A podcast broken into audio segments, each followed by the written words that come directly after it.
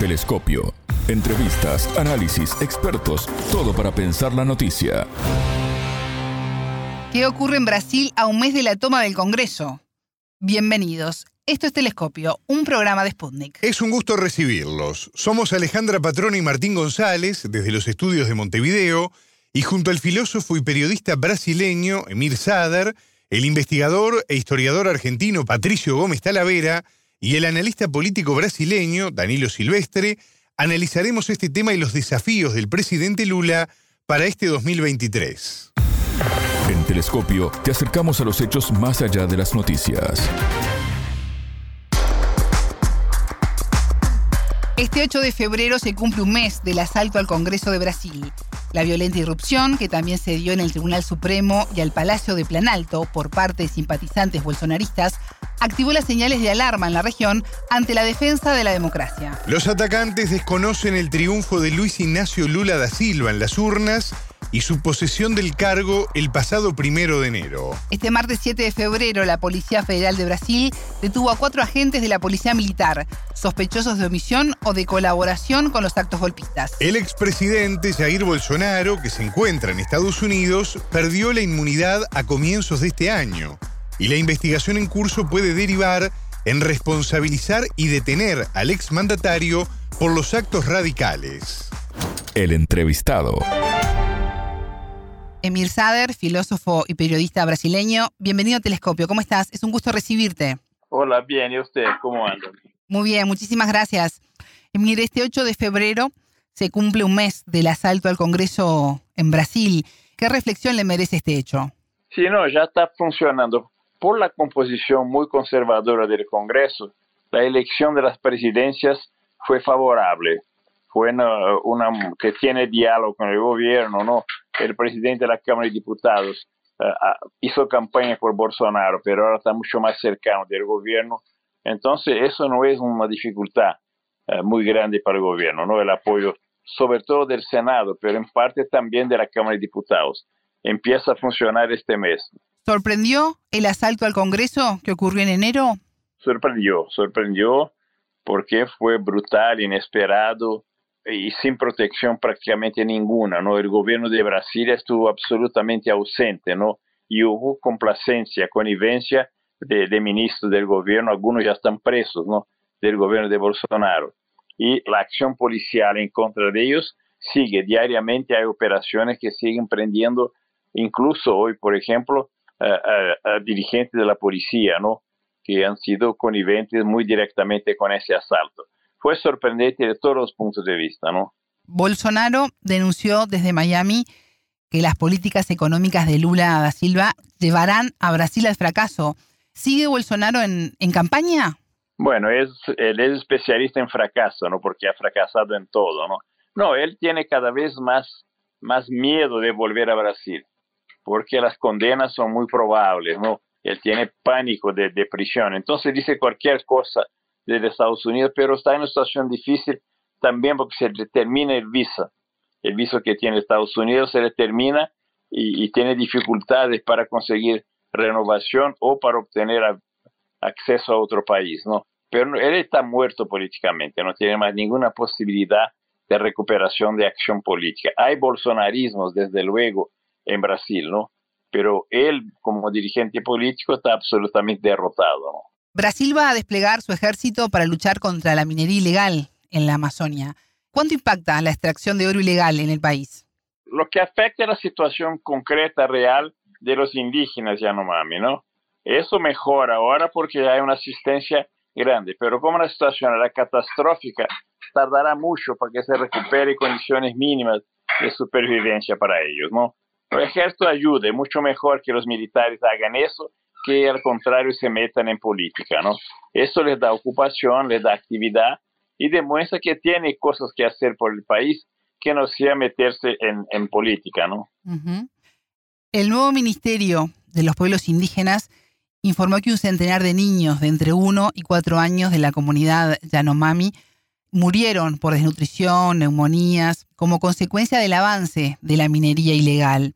¿Pueden surgir responsabilidades políticas Sí, hay, hay procesos ya insta, instaurados en contra del presidente anterior, ¿no? responsabilidad muy clara, porque ellos han cometido crímenes pasivos y activos, es decir, por una parte no han hecho nada para proteger a los, a los Yanomamis y por otra parte han al contrario liberado e incentivado la minería ilegal. Entonces hay procesos duros en contra del gobierno anterior, especialmente de, de Bolsonaro, ¿no? Mire, el, tema ambiental es importante para Lula, que prometió cambiar la política ambiental de su país para encaminarlo hacia la deforestación cero en sus biomas en 2030. ¿Qué tan viable es esta iniciativa? No, es posible, perfectamente posible. Aún más que tiene como ministra del sector a Marina Silva, que es la principal dirigente brasileña preocupada con estos temas, ¿no? Eso está claro que es perfectamente posible, se va a hacer y se va a revertir esa situación en la Amazonía muy probablemente en un tiempo no muy largo.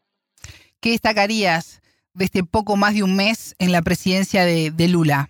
Bueno, muchas actividades, especialmente recuperación económica, recuperación social del país, ¿no? Además de, de, actividades de la política internacional muy fuertes, ¿no? Eh, va a estar con, Biden este viernes, después va a estar con el presidente de China, Ah, estuvo con el primer ministro de Alemania, con el presidente de Argentina, desde luego, viene el primer ministro de España ah, y también el de, Francia. Entonces, una actividad interna. Y estuve en la reunión de CELAC, donde ha, hablado con todos los presidentes latinoamericanos. Entonces, una actividad muy grande de Lula en este, en este primer mes de, de su gobierno. ¿Su mandato puede proyectar la unidad latinoamericana? Bueno, el eslogan, el, lema que tiene es unidad y reconstrucción, ¿no? Eh, reunificación del país, aislando el sector de extrema derecha y haciendo un, trabajo de recuperación económica, social, ecológica del país. A eso se dedica fundamentalmente, ¿no? ¿Cuáles serán los principales desafíos de su gobierno?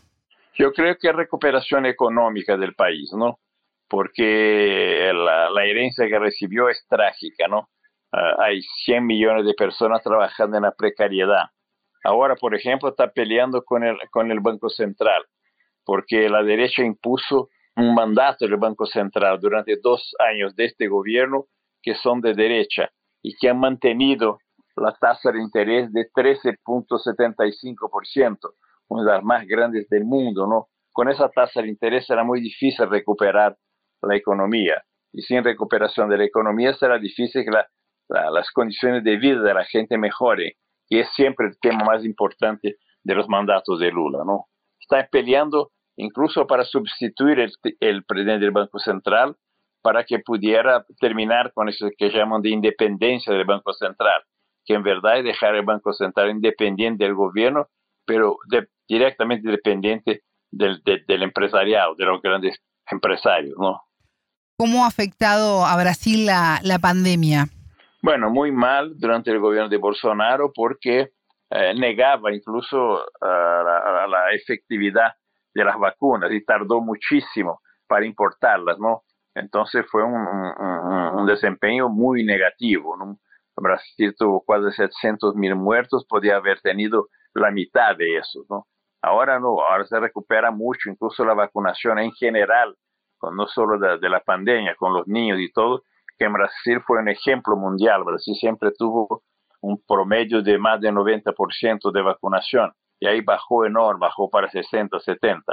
Ahora se hace un trabajo prioritario de fortalecimiento de la vacunación, especialmente de los niños, ¿no? ¿Y cómo ha incidido en el país la crisis internacional con el aumento del precio de los combustibles, los fertilizantes, los alimentos? No, lo, que no, ha afectado tan directamente, ¿no? no ha afectado tan directamente. La, la, la guerra de, de, Ucrania afecta porque Lula es un, eh, va a crear un grupo de la paz, va, va a invitar a China, a, a India, etcétera, para intentar mediar la guerra, la guerra de, de Ucrania, ¿no? Pero no creo que los problemas internos sean tantos resultados de la crisis internacional, ¿no? Uh, hay aumento de los precios, etcétera, pero la, la inflación en Brasil está un promedio de un 5% al año, que es alta para la tradición de Brasil, pero no es tan grave como en otros países, ¿no? como Colombia, como Argentina. Emir Sader, filósofo y periodista brasileño, muchas gracias por estos minutos con Telescopio. Gracias a usted, un abrazo. Una de las medidas que tomó el gobierno de Lula en materia medioambiental fue desplegar su ejército en la región de la Amazonía con el objetivo de luchar contra la extracción ilegal de oro que hace estragos en los ecosistemas y formas de vida. La comunidad Yanomami sufre los daños de la minería ilegal que contamina los ríos y los campos. Voces expertas. Patricio Gómez Talavera, politólogo, consultor e historiador especializado en Brasil. Bienvenido a Telescopio, es un gusto recibirte. Eh, quisiera consultarte por la decisión de Brasil de desplegar al ejército para luchar contra la minería ilegal en la Amazonia. Eh, ¿Qué tan grande es el impacto de este flagelo en el país? Es enorme. Casi un tercio de la minería de oro, por ejemplo, en Brasil, eh, que es lo que estamos hablando, que nos ocupa, es ilegal. Esto tiene un impacto muy considerable en la población local, el uso, la administración de recursos adyacentes que requieren estos procesos como el agua de hecho, desde el año 2020 esa producción, la producción de minería ilegal en todos sus rubros aumentó casi un 50% y casi un cuarto de esa producción además se realiza sobre áreas de demarcación aborigen que viven en pésimas condiciones, como muestra el caso de, digamos, los hechos recientes que han salido a la luz a raíz de la pesquisa del gobierno de Lula sobre la comunidad Yanomami. Patricio, el ministro de Defensa de Brasil, que es José Mucio, puso énfasis en la lucha contra la extracción de oro ilegal, pero también habló de los desafíos medioambientales y sus efectos en las comunidades indígenas. En este último caso estamos ante una crisis humanitaria en la población Yanomami. Sí, sí, por supuesto, hay un déficit habitacional bastante evidente en la comunidad Yanomami que tiene que ver con la carencia de servicios básicos, de nutrición, eh, pésimas condiciones de habitabilidad, una nula o nulo acceso a los servicios sanitarios, al alcantarillado. La situación de la comunidad Yanomami en estos momentos es fundamentalmente de violación flagrante de derechos humanos, la convivencia con los llamados garimpeiros, eh, todo es, marca un escenario de afectación muy profunda de estas comunidades y de violación de los más mínimos estándares internacionales de derechos humanos. ¿Y cómo se llegó a esta situación? Fundamentalmente con una política de omisión del control de las eh, iniciativas mineras, eh, tanto a nivel federal del gobierno de Jair Bolsonaro como a nivel estadual, eh, generando situaciones de un gran impacto social, por ejemplo, lo que tiene que ver con los movimientos de tierra que terminaron generando grandes accidentes y daños comunitarios, como podemos ver en distintas zonas de Minas Gerais, implica una retracción de la capacidad de fiscalización de los gobiernos federales y estaduales, una renuncia a los mecanismos de auditoría y una excesiva política de permisividad y flexibilización de los, eh, en las incumbencias de los órganos controladores. ¿Y cómo crees que podría impactar la concreción del plan de ampliación de nuevas tierras protegidas para estas comunidades? En primer lugar, frenar el deterioro. Eso es lo, mandatario y después tejer, articular nuevos acuerdos en los, con respecto a los estados en los cuales se encuentran las zonas de demarcación y robustecer los órganos de control, los cuales, como muestran los últimos datos que tenemos, que ha llevado a recabado la Contraloría General de la Unión, la CGU, estos se han visto debilitados por una estrategia del gobierno de Bolsonaro que es básicamente obstaculizar con artilugios jurídicos, con eh, sigilos de información, con formalismos técnicos, la liberación de y la eh, ejecución de mecanismos, liberación de información, la, y además la ejecución de mecanismos de, de control en la práctica. Patricio Gómez Talavera, politólogo, consultor e historiador especializado en Brasil, gracias por estos minutos con Telescopio. Gracias a ustedes por la invitación, un saludo. Durante la campaña presidencial y en su discurso de investidura, Lula sostuvo que América Latina volvería a ser una prioridad en la política exterior del país. A nivel regional, la configuración política del continente es favorable a esta iniciativa. El invitado. Creo que esta va a ser su principal prioridad porque Brasil hoy, bueno, tenemos cerca de 33 millones de personas que que están con hambre en Brasil y tenemos una población de cerca de 210 millones, entonces son más de 10% de, de la población, es un número muy grande. Y bueno, Brasil tenía salido del mapa de hambre de las organizaciones de Naciones Unidas y ha regresado en los últimos años. Entonces sí, creo que este va a ser un, un, gran punto y por eso es una de políticas claves que ya tenemos hasta ahora. Lula ahí en su enmienda constitucional, hasta antes de asumir el poder, fue muy importante para tener recursos para pagar a las de que necesitan de recursos de Bolsa Familia para que pueda, podemos, para que Brasil pueda combater, pueda luchar contra a hambre que existe hoy en el país. Entonces sí, creo que este es uno de los principales puntos de, de política de Lula y creo que vaya a hacer de todo para que continúe, para que se combate el hambre y, la miseria en Brasil, sí. Hemos hablado en alguna oportunidad de cuál va a ser su rol en, en las relaciones entre la región. En América Latina hay varios países que están defendiendo sus instituciones y, y defendiendo la, democracia.